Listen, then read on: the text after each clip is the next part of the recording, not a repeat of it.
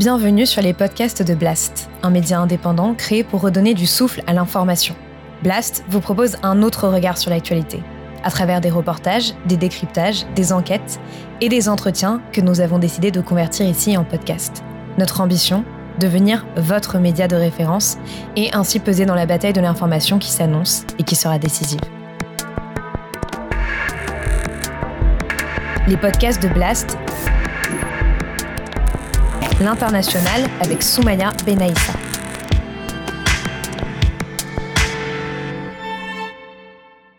Vous avez en France, début de campagne présidentielle, des gens qui hurlent souveraineté, souveraineté, souveraineté, euh, mais c'est totalement irresponsable. Ou qui euh, hurlent leur haine de la migration, c'est totalement irresponsable. Dans le monde actuel, c'est la peur de perdre des prérogatives politiques qui servent à la classe politique.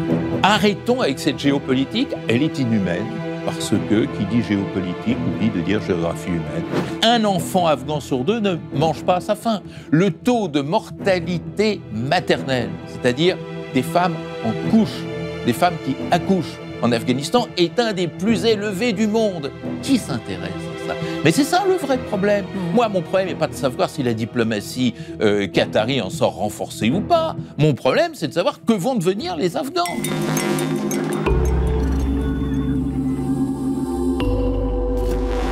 Bonjour Bertrand Badi. Bonjour. Merci infiniment euh, d'avoir accepté mon invitation. Alors vous êtes politologue, professeur émérite à Sciences Po. Vous observez, euh, Bertrand Badi, avec grande acuité les mutations de la carte mondiale et vous analysez avec beaucoup de finesse, il faut le reconnaître, les nouveaux enjeux et les défis caractéristiques d'un ordre international bouleversé, selon vous, par les crises sociales, climatiques et sanitaires. Ces crises devraient encourager les puissances à se repenser, à se représenter désormais comme des puissances mondialisées ce qu'elles rechignent à faire. On en parlera évidemment, car toutes ces problématiques sont inscrites au cœur de votre pensée et de vos publications les plus récentes. La France, une puissance contrariée, l'état du monde 2022, que vous co-dirigez avec Dominique Vidal aux éditions euh, La Découverte, et Les puissances mondialisées, repenser la sécurité internationale aux éditions Odile Jacob. Donc ces problématiques vont évidemment guider notre entretien autour d'un axe majeur, Bertrand Badi. La puissance ne mène plus la géopolitique internationale. Est-ce que vous pouvez nous expliquer? Oui, alors la puissance, c'est le concept fétiche des relations internationales, et ça depuis des siècles. Depuis finalement l'apparition des États-nations sur la carte de l'Europe, euh, nous sommes à la fin du Moyen Âge, euh, à la Renaissance, et euh, c'est quelques siècles qui vont alors se succéder, créant ce qu'on appelle le système westphalien. Qu'est-ce que c'est que le système westphalien? C'est celui qui sort de la paix de Westphalie. Qu'est-ce que c'est que la paix de Westphalie? C'est le traité les traités qui ont mis fin à la guerre de 30 ans et qui ont dessiné la carte moderne de l'Europe, c'est-à-dire cette juxtaposition d'États-nations. Mmh. Et le système international est apparu comme ça. Avant, il n'y avait pas de système international. À l'époque féodale, il n'y avait pas de système international. Il y avait un système impérial, un système pontifical, un système euh, fragmenté, segmentaire. Il n'y avait pas cette juxtaposition d'États-nations souverains. Ça, ça a été révolutionnaire à la Renaissance. Alors, juxtaposition d'États souverains, ça veut dire quoi? Bah, Ça veut dire que s'il y a des dissensions, des différends entre ces États, comment allons-nous les régler? Hmm. Puisque ce sont des États souverains, ils n'obéissent à personne. Hmm. Et est apparue ainsi une double idée qui va guider les relations internationales jusqu'à aujourd'hui. Première idée, si ça va très mal, on se fait la guerre c'est-à-dire une banalisation de la guerre qui apparaît dans cette construction intellectuelle et politique comme presque fonctionnelle, c'est-à-dire la guerre, bah, ça sert à, régler les différends entre États. La guerre, ça sert à quelque chose. C'est quand même terrible quand on y mmh. pense. Et puis la deuxième idée, si on veut faire la guerre en bonne position, il faut être puissant. Mmh. Sinon, effectivement, on est mangé par le voisin plus puissant. Et ceci va créer la charpente de notre système international, qui est le rapport de puissance. C'est-à-dire, on définit, à partir de cette époque, la Renaissance européenne, le système international comme l'organisation de la puissance à l'échelle mondiale, et le système international, c'est en quelque sorte l'expression de ce rapport instable par mmh. définition de puissance. Eh bien, aujourd'hui, c'est fini. Voilà, c'est fini. C'est fini. Regardez Kaboul, 15 août 2021, mais déjà le Vietnam, avril 75, euh, l'Algérie, 1962 pour la France, Dien Bien Phu, 1954, euh, toujours pour la France, c'est le plus faible qui a gagné. Hmm. Et ça, dans le cerveau des fondateurs du système international, c'était impossible. Il s'est passé quelque chose. Ben, c'est ce quelque chose sur lequel nous travaillons. Et précisément, arrêtons-nous euh, ici euh, sur l'exemple afghan, enfin la crise afghane, dont vous faites un exemple euh, paradigmatique de cette impuissance de la puissance que vous théorisez. Vous pouvez nous, voilà, nous expliquer un petit peu. Absolument. L'Afghanistan, je parlais du Vietnam tout à l'heure, entre les deux, il y a aussi l'Irak. Euh, où euh, les euh, États-Unis ont débarqué avec une coalition, d'ailleurs, avec l'idée de changer le régime, de mettre en place un ordre, sinon parfait, du moins démocratique et libéral. Et tout a échoué. Et hmm. tout a échoué. Et finalement, les États-Unis ont montré leur impuissance dans le dossier irakien, comme ils l'ont montré dans bien d'autres dossiers, d'ailleurs de manière moins directe, mise en échec sur le dossier israélo-palestinien, mise en échec sur le dossier iranien, mise en échec sur le dossier syrien. On pourrait continuer l'énumération. Alors, qu'est-ce qui s'est passé derrière tout cela? Hmm. Eh bien, il s'est passé des choses qu'on ne veut pas regarder. Et comme on ne veut pas les regarder, notamment les princes qui nous gouvernent, eh bien, le monde va de plus en plus mal parce que quand vous êtes atteint d'une maladie et que vous faites du déni, que vous ne voulez pas voir cette maladie en face, que vous ne voulez pas écouter les médecins qui vous expliquent la pathologie dont vous souffrez, eh bien, ça va de mal en pire. Le mal s'aggrave. Et qu'est-ce qu'on ne veut pas regarder? Alors justement, on ne veut pas regarder d'une façon générale, je dirais, les mutations du système mmh. international. Alors là, il y a énormément de choses à dire, mais concentrons-nous sur les exemples que vous me mettez euh, sous les yeux. On ne veut pas voir que la guerre a muté. Et ça, c'est quelque chose de fondamental. La guerre, je l'ai très brièvement exposé tout à l'heure de manière introductive, au sens classique du terme, c'est un choc de puissance. Hein. Mmh. C'est comme ça qu'on l'a défini. Deux États ou des coalitions d'États qui euh, s'entrechoquent, et ceci a existé jusqu'à la fameuse guerre froide, qui euh, opposait deux blocs, deux États. La guerre froide, c'était un choc de puissance. Or, aujourd'hui, qu'est-ce que l'on constate? Que la plupart, 90% des conflits qui affectent la planète ne sont pas des conflits entre États, ne sont pas des chocs de puissance, hmm. n'opposent pas des armées entre elles, mais résultent d'une décomposition profonde des sociétés, hmm. d'une, euh, je suis durkémien, j'aime bien employer cette ce terme, une pathologie sociale c'est-à-dire des sociétés de souffrance, et dont le niveau de souffrance et de désorganisation sociale crée des conditions belligènes. Mmh. C'est-à-dire que la racine de ces conflits... Elle est locale. Elle est locale, et elle est plus sociale que politique. C'est pour mmh. ça que j'aime pas le terme géopolitique. Ce ne sont mmh. pas des conflits géopolitiques. L'Afghanistan, vous savez, on parle toujours de l'Afghanistan comme étant la pomme de discorde entre euh, les États-Unis, l'Iran, la Chine, la Russie. L'Afghanistan, je vais vous livrer un scoop.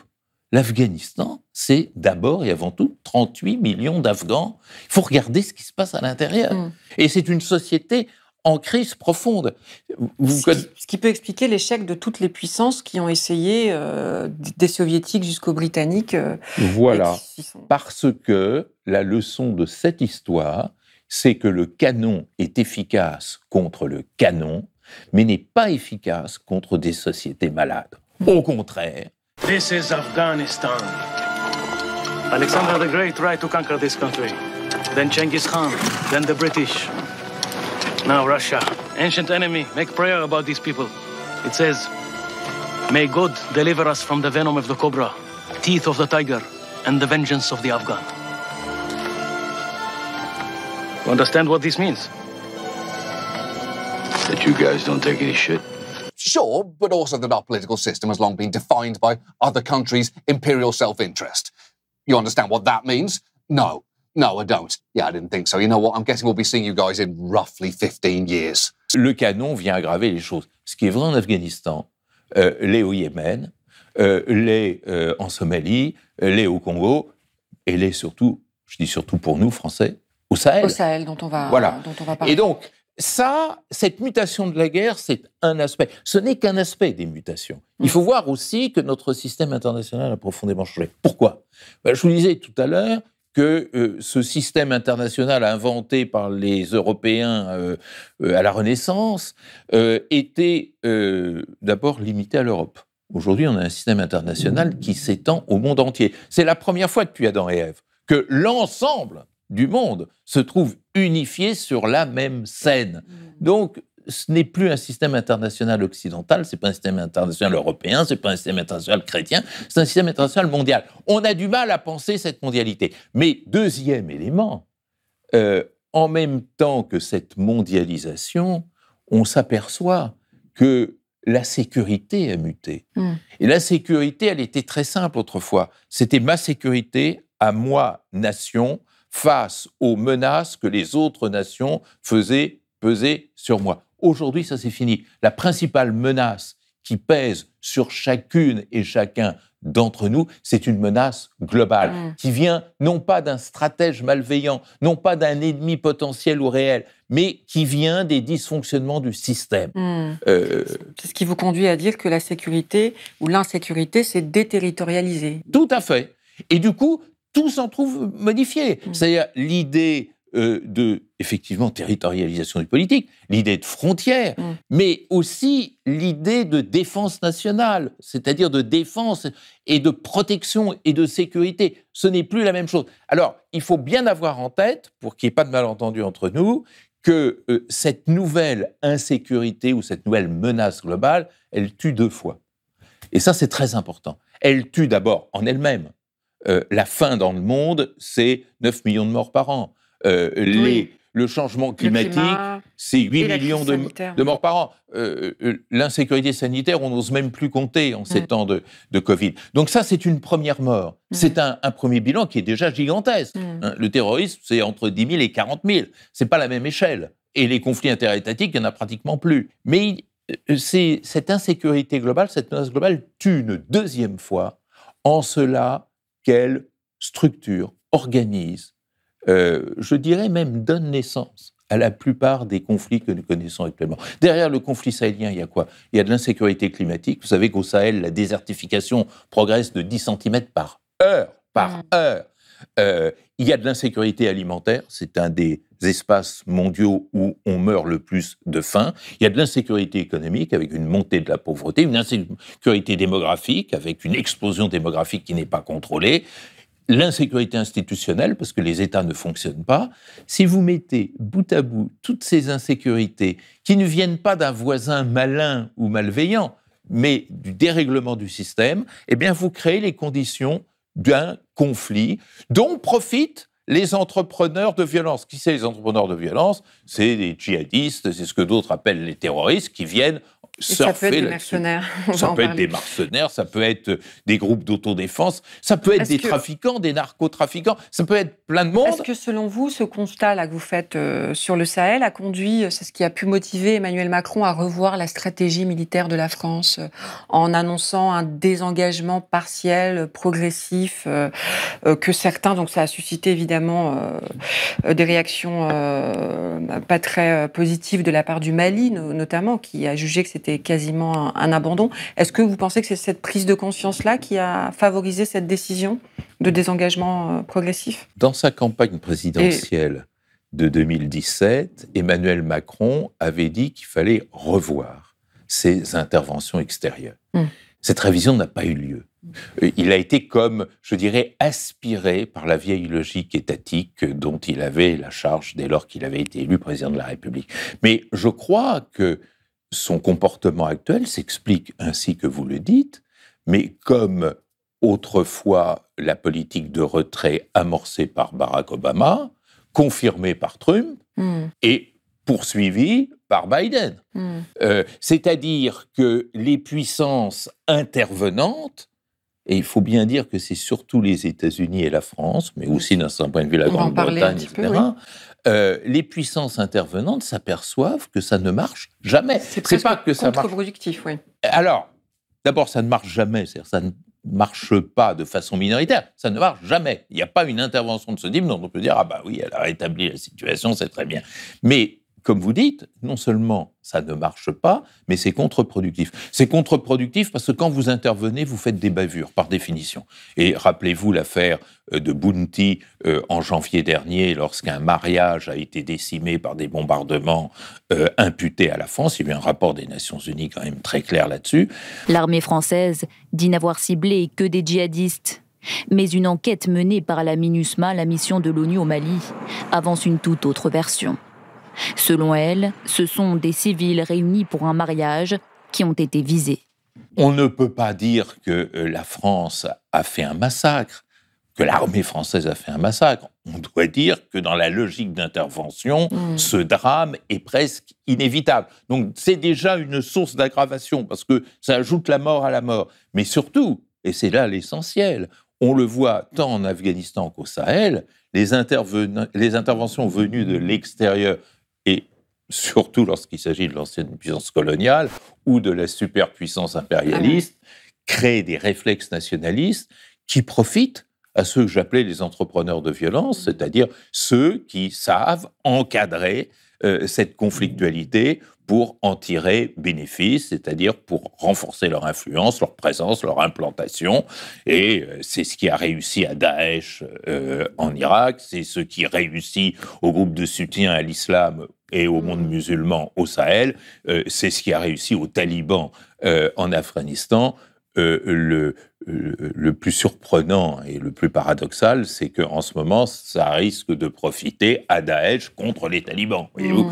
Donc, il y a une dynamique qui se retourne contre les intentions. Et, précisément, ces, ces retraits euh, qu'on peut qualifier de chaotiques, en tout cas pour les États-Unis en Afghanistan et euh, pour la France au Sahel, amènent, accélèrent la, la réorganisation. Alors, je sais que vous n'aimez vous n'aimez pas le terme de la carte, on va dire géopolitique euh, internationale. On le voit avec l'émergence de, de, nouveaux acteurs. Le Qatar, pour ce qui concerne les, les, négociations avec les talibans en Afghanistan. La Russie et la Chine, qui consolident leur présence en Afrique.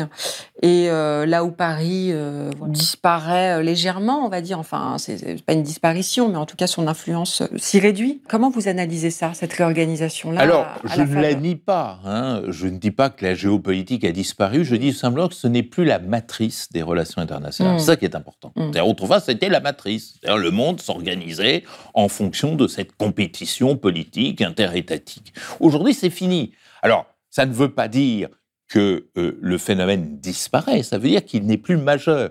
Effectivement, ce que vous avez dit est parfaitement exact. Le Qatar a été un des grands bénéficiaires mm. de euh, ce changement, je dirais, de décor euh, en Afghanistan, et plus qu'un changement de décor, ce changement, je dirais, d'identité du régime. de même, la Turquie, l'Iran, le Pakistan ont su se positionner. la Russie et la Chine, qui ont plus ce n'est pas un compliment, hein, c'est un constat de fluidité et de souplesse diplomatique que les Occidentaux, parce mm. que ils font du ce que j'appellerais la catch-all diplomatie, c'est-à-dire la diplomatie attrape tout, dès qu'on peut s'entendre avec quelqu'un, on cherche pas à savoir si on est d'accord ou pas d'accord, mais on monte, euh, je dirais, des opérations de concorde ou de convergence ponctuelle. Tout ça, c'est vrai, mais tout ça, c'est le petit, si vous permettez, c'est le petit bout de la lorgnette. Mm. C'est le petit bout de la lorgnette, parce que la grande question qu'il faut apprendre à se poser. Je dis apprendre parce que ça ne vient jamais spontanément et c'est ça le drame. C'est pas est-ce que le Qatar va tirer des bénéfices de cette affaire ou est-ce que la Chine, c'est bon pour la Chine ou pour la Chine? Moi, quand je suis face à des conflits de ce type, qui sont d'une nature nouvelle, comme je le disais tout à l'heure, la question que je me pose, c'est qu'est-ce que ça signifie pour la société afghane? Et cette question, je me la pose deux fois. Je me la pose d'abord par euh, pour des raisons et des soucis éthiques, c'est-à-dire ce sont des êtres humains souffrants. Vous savez, les relations internationales aujourd'hui, c'est la science des souffrances humaines. Donc, il y a toute une réflexion à faire sur la souffrance et les conséquences de la souffrance, portée par exemple par ce mouvement humanitaire que nous connaissons depuis euh, finalement la fin des années 60. Et puis d'autre part, parce que, comme je le disais tout à l'heure, ces conflits sont de racines sociales, donc comme le dirait mon dentiste, intéressons-nous à la racine. C'est là le fond du problème. Hmm.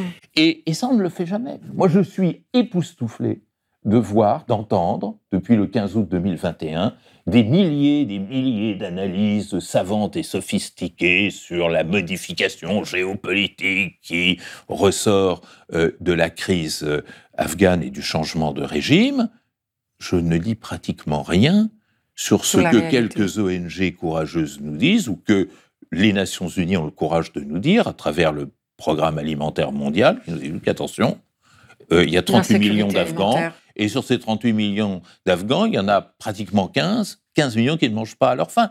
Un enfant afghan sur deux ne mange pas à sa faim. Le taux de mortalité maternelle, c'est-à-dire des femmes en couche, des femmes qui accouchent en Afghanistan, est un des plus élevés du monde. Qui s'intéresse à ça Mais c'est ça le vrai problème. Mmh. Moi, mon problème n'est pas de savoir si la diplomatie euh, qatari en sort renforcée ou pas. Mon problème, c'est de savoir que vont devenir les Afghans. Mmh. Et alors, les Afghans, on commence à s'y intéresser quand c'est les Afghans des villes, n'est-ce pas euh, Nous dirait La Fontaine, les Afghans des villes et les Afghans des champs. Mais alors, les Afghans des champs, qui sont ceux qui meurent actuellement, qui sont dans une situation effroyable de euh, démantèlement de fait du système foncier, c'est-à-dire ils savent même pas quelle terre ils peuvent euh, et ils ont droit de cultiver, toute cette anarchie mortifère qui caractérise la société afghane et qui crée des réflexes de lassitude et finalement d'acceptation passive euh, de changement de régime, se disant bah finalement euh, dans les campagnes retirées d'Afghanistan où quand même réside la majorité de la population, bah si les talibans arrivent au pouvoir, bah peut-être que la guerre cessera et on sera enfin soulagé. C'est ça le fond du mmh, problème. Mmh. Bah, alors arrêtons avec cette géopolitique. Un, elle est explicative de peu de choses aujourd'hui. Deux, elle est totalement inefficace lorsqu'elle se veut prescriptive. On le voit bien, tous les grands coups géopolitiques post-bipolaires, ça a été le bide complet.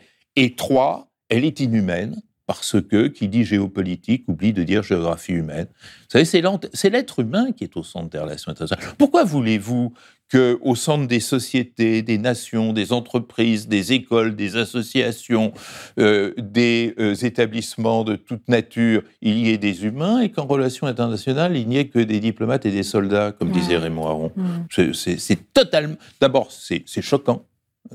Et deuxièmement, c'est faux, parce que ce ne sont plus les princes, les diplomates et les soldats qui font les relations internationales. Ils sont réactifs pour le mieux, mais plus jamais proactifs. Ce sont les sociétés qui sont proactives, par leur souffrance ou par leur volonté. En termes de diplomatie, euh, justement, vous avez des pages euh, euh, assez sévères sur la diplomatie, la politique étrangère française. Vous dites qu'elle est complètement coincée entre son obsession d'une, de son aura d'antan et puis la réalité, ce qui l'a conduit à être dans une forme de diplomatie du coup d'éclat qui peut expliquer aussi cette cécité là que, que vous venez de, de, Oui, là, il y a quelque chose à méditer. La France, c'est vraiment un cas à part euh, dans le système international, et nos amis euh, européens ou nos amis venant d'autres continents savent nous le dire gentiment, amicalement, en disant il y a quelque chose qui ne va pas dans votre tête, quoi, en gros, à vous Français. Et ça, il faut avoir le courage de l'écouter. Et il faut avoir le courage de le comprendre. Alors, il y a des explications.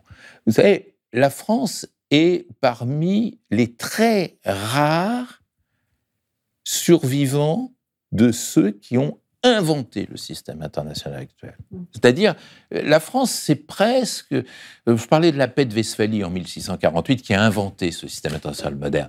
Mais qui avait-il à négocier de la paix de Westphalie qui reste État encore aujourd'hui? L'Espagne, euh, euh, les provinces unies, mais qui étaient encore à l'état, je dirais, de, constitution, la Suède, qui est un peu marginalisée, c'est pas leur faire injure, et c'est tout. L'Angleterre n'était pas partie prenante, les États-Unis encore moins puisqu'ils n'existaient pas à l'époque, et la Russie était tenue en marge. Donc ce système international qui a produit notre droit international, nos pratiques politiques, euh, diplomatiques, c'est presque un héritage français. Alors les Français, ils sont cramponnés. Voilà le premier problème. Deuxième problème, il y a eu une constante dans l'histoire française depuis 1648 euh, de euh, ce que vous disiez très bien il y a un instant, de quête du rang, d'obsession du rang. Combien d'hommes politiques, de femmes politiques vous disent et nous disent et nous redisent il faut absolument que la France protège son rang. D'autant que depuis 1940, la France ne cesse de considérer que son rang est menacé. Alors elle a eu la chance, grâce au général de Gaulle, d'arracher un siège de membre permanent au Conseil de sécurité, mais on sent que ce siège est fragile, mm. contesté, mis en cause par beaucoup de monde. Donc il y a cette obsession de garder son rang, un petit peu comme le vieil aristo qui n'est plus fortuné, mais qui veut à tout prix euh, garder un blason doré qu'il redorerait lui-même, en quelque sorte. Donc euh, ça, ça a donné euh, au départ de grandes épopées. Ça a donné Louis XIV, ça a donné Napoléon, ça a donné la Troisième République colonialiste. Et puis, euh, ça a abouti au, drame de 40, puis au drame de Dien Bien Phu, puis au drame de l'Algérie. Alors, euh, il y a eu le, le moment gaulliste pour ranimer tout ça. Obsession du rang. Or, ce n'est plus comme ça que l'on compte dans le monde actuel. Le monde actuel, il est sauvable, non pas si chacun veut conserver son rang, mais si on produit ce que j'appellerais de la solidarité égoïste. Mmh. Qu'est-ce que c'est la solidarité égoïste? C'est-à-dire nous sommes dans un monde mondialisé, donc interdépendant, et nous avons besoin de solidarité pour que ce monde puisse fonctionner. Mais ça va très loin, parce que quand je parle de solidarité égoïste, je veux dire que le plus puissant a intérêt pour lui-même à faire en sorte que le plus pauvre ne s'enfonce pas dans la pauvreté et dans la faiblesse. Parce que la pauvreté et la faiblesse de l'autre menacent le riche et le puissant. C'est l'histoire du Sahel, c'est l'histoire euh, de l'Afghanistan, et, c'est plein d'histoires comme cela. Et, du coup, bah, il, y a des, il y a des dirigeants de la planète qui commencent à comprendre ça. Hmm. Euh, Madame Merkel a compris qu'elle renforcerait l'Allemagne en mutualisant la dette euh, européenne et donc en aidant les pays, les économies d'Europe du Sud. Hmm. C'était pas par philanthropie qu'elle a fait ça. C'est uniquement parce qu'elle savait que c'était l'intérêt bien senti de, euh, de l'économie allemande. De même, lorsqu'elle a commencé timidement à ouvrir les portes de l'Allemagne aux migrants, c'était pas par philanthropie, peut-être, peut-être être une dame généreuse, je ne la connais pas personnellement, mais c'était essentiellement parce que ces migrants lui étaient utile et parce qu'elle savait que cette pression migratoire, si elle n'était pas soulagée, eh bien, allait se retourner hmm. contre l'Europe en général. Deux raisons hmm. égoïstes d'ouvrir la porte aux migrants. Ça, c'est l'intelligence de demain. Vous avez en France, début de campagne présidentielle, des gens qui hurlent souveraineté, souveraineté, souveraineté, euh, comme dirait le général de Gaulle en sautant sur leur chaise comme un cabri. Euh, mais c'est totalement irresponsable, ou qui euh, hurlent leur haine de la migration, mm. c'est totalement irresponsable, mm. parce que justement, ce monde sera sauvé si nous respectons cette règle de l'interdépendance et de la solidarité. Vous dites très bien, le, grand péril, c'est euh, la, la renationalisation de défis et d'enjeux qui sont globaux, en fait, comme on le voit effectivement aussi avec la crise sanitaire. Exactement, exactement. Et, lorsqu'a commencé cette crise sanitaire et qu'on en a mesuré la nature dramatique, euh, donc au printemps 2020, euh, moi j'étais persuadé, dans ma grande naïveté de professeur tournesol, j'étais persuadé que euh, l'on allait renforcer la gouvernance sanitaire globale parce que l'addition de 193 politiques sanitaires ne permettait pas de relever le défi. Or, en fait, on n'a pas arrêté de nationaliser euh, cette crise, c'est-à-dire Rappelez-vous, guerre des masques, ça a commencé comme ça, quand on allait voler sur les tarmacs euh, des caisses de masques destinées à un autre pays, hmm. guerre des tests, guerre des statistiques, c'est-à-dire, ah, tiens, le voisin, il, fait moins bien que nous, euh, chic, on a fait mieux, alors qu'en fait, si l'autre fait moins bien, regardez en ce moment la Grande-Bretagne, ça repart, euh, c'est terrible pour nous, parce que ça veut dire que si ça repart en Grande-Bretagne, ça va nécessairement repartir en hmm. France également. Et puis, guerre des vaccins, c'est-à-dire, surtout, il faut vacciner la Corrèze, et puis on verra plus tard pour le Zambèze. Mm. Bon, ce qui est totalement irresponsable, parce que si on ne vaccine pas le Zambèze, eh bien, il y a un variant qui va nous revenir et euh, euh, contre lequel notre vaccin national ne pourra rien. Donc, vous voyez, c'est une nouvelle grammaire. L'intérêt national n'est aujourd'hui audible et crédible que perçu et construit dans le cadre des intérêts globaux. Parce que nous dépendons de la globalité. Que ça plaise ou que ça plaise pas. Vous savez, il y a des gens qui vous parlent de démondialisation. Moi, ça me scie. J'imagine que le jour où on a inventé la brouette, il y a des gens qui vous parlaient de débrouettisation. Seulement, voilà, une invention, lorsqu'elle est posée, elle ne meurt pas. La mondialisation, euh, c'est pas seulement euh, des opérations économiques, c'est une transformation technologique profonde dans la communication, la numérisation, la digitalisation, comme on dit. Euh, c'est une un, nouveau mode d'interdépendance qui fait que la Chine et les États-Unis, aujourd'hui, sont interdépendants sur le plan économique, comme ça n'a jamais été le cas pendant la guerre froide entre l'URSS et les États-Unis. Le monde a changé. Il faut tenir compte de cela et savoir que notre chance de survie, elle est dans une saine gestion de la globalité. Bertrand Badi, comment analysez-vous cette dernière séquence euh, euh, diplomatique en France, euh, rythmée par des crises, une succession de crises, évidemment la crise transatlantique avec les États-Unis au sujet de, de cette annulation de, de, de sous-marins australiens, de commandes de sous-marins australiens, jusqu'à la crise avec l'Algérie, qui ont été ponctuées par des rappels d'ambassadeurs incessants. Est-ce que, est que vous l'inscrivez dans cette euh, diplomatie de l'éclat dont on vient de parler?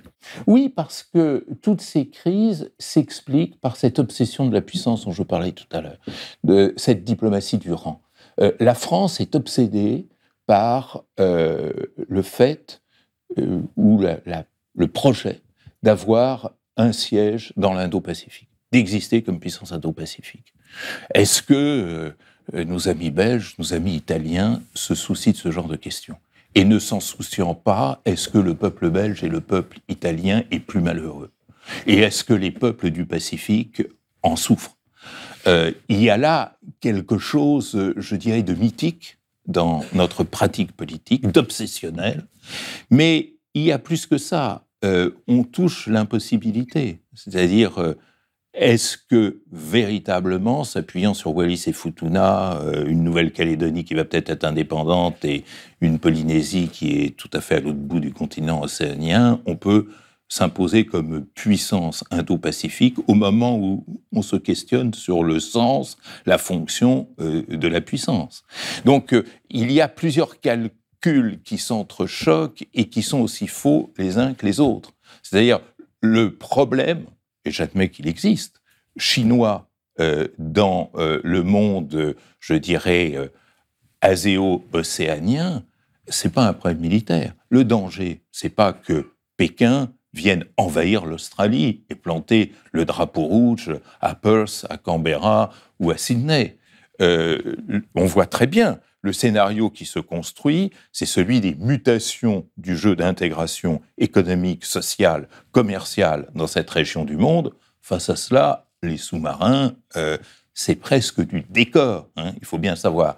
Et deuxièmement, euh, le fait que nous essayons à tout prix de nous imposer comme puissance dans l'Indo-Pacifique, là où nous avons du mal à être une puissance méditerranéenne, Regardez la mise en échec de la diplomatie française en Méditerranée euh, face à la Libye, face au conflit gréco-turc, face à la question libanaise, face à la question israélo-palestinienne, face à la question maghrébine, montre qu'aujourd'hui, le jeu de puissance n'est pas un jeu déterminant, c'est le moins qu'on puisse dire. Alors ce que nous ne pouvons pas faire en Méditerranée, nous ne pourrons certainement pas le faire dans l'Indo-Pacifique. Et enfin se greffe une naïveté par rapport à l'idée d'alliance. C'est-à-dire que le traumatisme était aussi lié au, à la désillusion ressentie à Paris euh, face au comportement euh, jugé non loyal, euh, coup dans le dos, comme disait le ministre des Affaires étrangères, de la part de nos alliés. Oui, mais ça devrait enclencher une réflexion qui va toujours dans le sens de cette remise en cause du jeu international global, à savoir, est-ce qu'une alliance dans le temps fluide de la mondialisation a le même sens qu'une alliance dans euh, le temps du glacis de la guerre froide? Euh, lorsque deux camps se faisaient face pendant la guerre froide, tous les alliés considéraient qu'ils avaient intérêt à investir réinvestir dans la pérennisation de l'alliance. Dans ce temps qui est le contraire du glacis, qui est celui de l'interdépendance que nous vivons actuellement, les États se rendent compte que surinvestir dans la pérennité de l'alliance n'est pas un bon calcul économique. Et donc, effectivement, euh, que ce soit M. Obama déjà, pas l'oublier, M. Trump de manière évidente et très rhétorique, où M. Biden, aujourd'hui, leur investissement dans l'Alliance atlantique n'est pas le même que celui qu'on a connu du temps du général Eisenhower, de Kennedy, de Johnson ou, ou de Nixon. Voilà. Et donc, ça prouve qu'encore une fois, il faut revoir sa grammaire des relations internationales avant de se jeter tête baissée dans un monde de chimères. Et qu'est-ce que vous appelez euh, une euh, puissance mondialisée? C'est donc une puissance qui accepte cette interdépendance C'est exactement ça. C'est-à-dire, c'est d'abord une puissance qui est consciente que la réalité des défis aujourd'hui euh, tient à leur globalité et non à leur nationalité. C'est une une puissance qui se voit dans le monde. Mais c'est une puissance qui va euh, transformer ses capacités de manière à avoir prise sur la mondialisation et de manière à bénéficier de la mondialisation. Il y a deux façons de bénéficier de la mondialisation. Il y a le bienfait global, ce que je disais tout à l'heure, c'est-à-dire faire en sorte, par exemple, de réduire les menaces climatiques, mais il y a aussi, pourquoi l'éliminer euh, les bienfaits que l'on en retire à titre personnel, c'est-à-dire une gestion intelligente de la mondialisation à travers des recettes nouvelles, la mobilisation d'instruments nouveaux, c'est aussi une manière de s'enrichir soi-même directement. Alors, euh, effectivement, mon livre s'appelle Les puissances mondialisées on n'y trouvera pas la liste des heureux élus, mmh. hein, euh, ni une sorte de palmarès Jeux olympiques qui a la médaille d'or de la mondialisation. Parce que tout ça est en train de se faire dans la mmh. transition, dans le désordre, dans l'inachèvement. Euh, mais euh, pour moi, c'est une tension verte. C'est-à-dire, il y a des pays qui réorientent leur boussole vers cette mondialisation de la puissance. L'Allemagne, le Japon. Alors l'Allemagne et le Japon, c'est intéressant. Pourquoi? Sont-ils devenus peut-être un peu plus que les autres des puissances mondialisées? C'est parce qu'on leur a pas laissé le choix. Des faits, lors de la Seconde Guerre mondiale, ils ont été de fait démilitarisés. Hmm. Et ça, ça les a aidés à trouver autre chose. Hmm. Euh, nos amis japonais parlent d'eux-mêmes, enfin les, mes collègues japonais euh, politistes parlent du Japon en disant euh, a global civil power. C'est intéressant, une puissance civile mondialisée ou globalisée, comme vous voulez. Et puis, il y a euh, ceux des États qui n'étaient pas de l'ancien système international et qui pensent qu'en jouant, en misant sur la mondialisation, ils peuvent y trouver leur place. Et en Asie orientale, il y a des pays qui correspondent à cela. Un pays qu'il faut suivre de manière euh, particulièrement remarquable, qui est euh, la Corée, du, Sud. Mais aussi, on pourrait ajouter Singapour, et d'une façon générale, les émergents qui tendent vers cela. Alors, souvent avec des freins. Quand on est puissance émergente, on a envie d'être une puissance tout court. C'est le problème de la Chine, mm. c'est le problème euh, euh, de l'Inde, c'est le problème du Brésil, etc.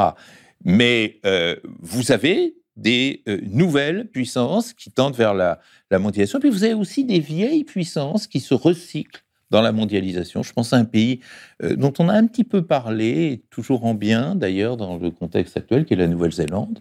Euh, mais on pourrait aussi euh, s'interroger sur certains pays scandinaves, à un moment sur le Canada, pas forcément maintenant, mais autrefois, du temps de, de Axworthy, qui est un, politique canadien qui joue un rôle très important dans la définition de la sécurité humaine dont je parlais tout à l'heure. Et dans cette lecture que vous faites des puissances euh, mondialisées, vous envisagez aussi la disparition des États. À terme, qu'est-ce qui pourrait, en tout cas, les États ne, guideraient plus évidemment les, relations vous savez, internationales. Les États, j'ai pas parlé de disparition des États, j'en ai jamais parlé parce qu'un État ne peut pas disparaître. Dans tous les cas, ne peut pas disparaître comme ça. Peut-être que euh, lorsque vous me réinviterez dans 400 ans ou 500 ans, on constatera la disparition des États. Mais je pense que l'enjeu actuel, Hein, il faut penser à l'action et aux, nécessités d'urgence, c'est redéfinir l'État. Mmh. L'État est tétanisé, paralysé dans ce vieux modèle qu'on décrivait tout à l'heure. Et là, qui non seulement ne peut pas marcher, mais devient contre-productif. Donc, repenser l'État. Euh, euh, personne ne dit que l'État allemand ou l'État japonais disparaissent, ou que l'État néo-zélandais, ou que l'État sud-coréen. Au contraire, au contraire. Bon, et je constate que dans les pays que je viens d'énumérer, il y a souvent des leaderships euh, impressionnants. Bon, regardez l'Allemagne, il y a eu Willy Brandt, il y a eu Helmut Kohl, il y a eu Angela Merkel, personne ne dira que ces gens-là ont été les liquidateurs de l'État allemand. ça. Mais en revanche, je dirais, l'État est repensé à bas bruit. Je dis à bas bruit parce que c'est jamais une révolution style 1789, mais c'est une modification fonctionnelle qui se fait d'ailleurs par tension, par soubresaut, parce qu'il y a beaucoup de conservatisme, y compris dans l'État allemand, dans l'État japonais. Hein. Euh, mais euh, c'est la pente est là, c'est-à-dire euh, avoir l'audace, l'audace de repenser l'État. Comment voulez-vous que l'État, dans la mondialisation d'aujourd'hui, puisse fonctionner comme l'État dans le système interétatique d'autrefois? Vous savez, moi j'appartiens à une drôle de génération, pas vous parce que vous êtes trop jeune pour ça, mais moi j'appartiens à une génération de gens qui sont nés dans un monde et qui vont mourir dans un autre monde. Je suis né dans un monde interétatique, où l'État n'était non seulement pas un problème, mais était la planche de salut. Faut voir ce qu'était euh, l'État euh, pendant les Trente Glorieuses, ce qu'était l'État français à la libération, euh, c'est l'état de l'école nationale d'administration, c'est l'état des nationalisations, c'est l'état garanti d'une politique économique, de la planification, c'est le grand temps des, grands planificateurs, etc. Bon, le monde dans lequel je vais disparaître, c'est un monde qui n'est plus celui des, États, qui est celui de la mondialisation. Et il faut bien adapter cet état la mondialisation. Et ça ne se fait pas. Ça ne se fait pas. Et, ça, c'est quand même euh, le grand désespoir. Comment peut-on, si on était martien, comment pourrait-on euh, juger, apprécier, évaluer une campagne présidentielle qui porte sur les sujets que nous entendons aujourd'hui et qui euh, ne se prononcent jamais sur cette grande mise à jour de l'État dans les conditions nouvelles de la mondialisation. Moi, j'attends des propositions. Comment vous l'expliquez? Ben, je l'explique par euh, d'abord un fait culturel. Ceux qui nous gouvernent ou ceux qui concourent au gouvernement de la France ont été éduqués, formés dans une école euh, à laquelle j'appartiens depuis 50 ans d'ailleurs, euh, à une vision classique. Et il est très difficile de désapprendre ce que l'on a appris. C'est un fait culturel. Mais il y a aussi, je dirais, deux autres éléments qui se greffent là-dessus. Il y a d'abord un, aspect tactique ou utilitaire, c'est-à-dire on a peur, quand on est prince de ce monde, de cette réforme de l'État qui risquerait de conduire à plus de modestie dans l'accomplissement de la fonction politique. Hmm. Parce que je ne crois pas que ce monde nouveau sera encore gouverné par la politique. C'est ce que je disais tout à l'heure. Et euh, la peur de s'actualiser dans le monde actuel, c'est la peur de perdre des prérogatives politiques qui servent la classe politique. Et puis, il y a un troisième élément, et celui-là est vraiment toxique, c'est que face à ces vertigineuses transformations liées à cette mondialisation, face à cette mondialisation qui transforme tout, beaucoup ont peur, et face à la peur de la mondialisation, il y a euh, ce réflexe de fermeture, euh, euh, d'identitarisme, de, néo-nationalisme, de néo-souverainisme, hmm. qui est une véritable pollution.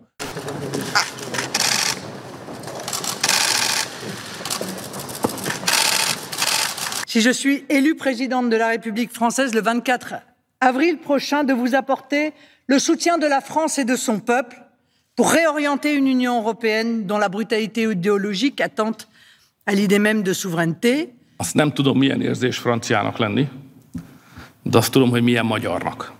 Je pense qu'il a compris ce qui se passait vraiment en Europe, au-delà euh, des modes et, du diktat euh, politiquement correct. Vous savez, euh, le grand euh, euh, philosophe Todorov, dans une émission que nous faisions ensemble, avait une fois eu cette phrase de conclusion terrible en disant Mais les nationalistes, ils n'ont rien à vendre dans le monde actuel. Eh bien, le problème, c'est qu'ils n'ont rien à vendre, mais ça se vend très bien sur le marché électoral. Ça se vend très bien chez ceux qui ont peur de la mmh. mondialisation. Alors qu'il faut aimer cette mondialisation qui a apporté tellement de bienfaits. Bah.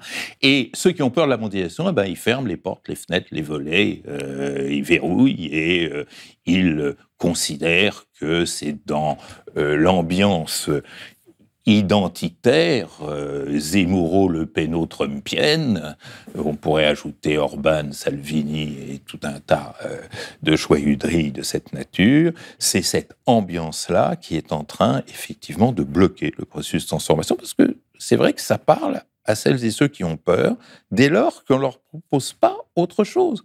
Moi, je suis affolé de voir comment la gauche a disparu alors que la gauche pourrait offrir un programme de mondialisation de gauche, qui fait sens. Ce serait quoi une mondialisation de gauche? Eh bien, euh, le rehaussement euh, du multilatéralisme, euh, le rehaussement du solidarisme dans le sens de ce que je disais tout à l'heure, de la régulation, la régulation économique internationale, de, de l'altérité. C'est-à-dire, moi, ce qui me désole dans ce monde, ce qui me frappe et me désole en même temps dans le monde actuel, c'est que euh, on n'aime pas l'autre, on n'aime pas la différence. Euh, on, professe un universalisme qui n'est rien d'autre qu'un faux semblant de la projection de soi sur les autres.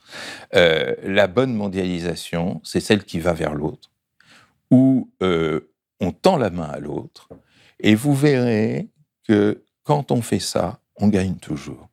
Et, moi, j'ai eu la chance dans ma vie, hélas, maintenant plus longue derrière que devant moi, euh, de visiter 120 pays de ce monde, des, des cinq continents.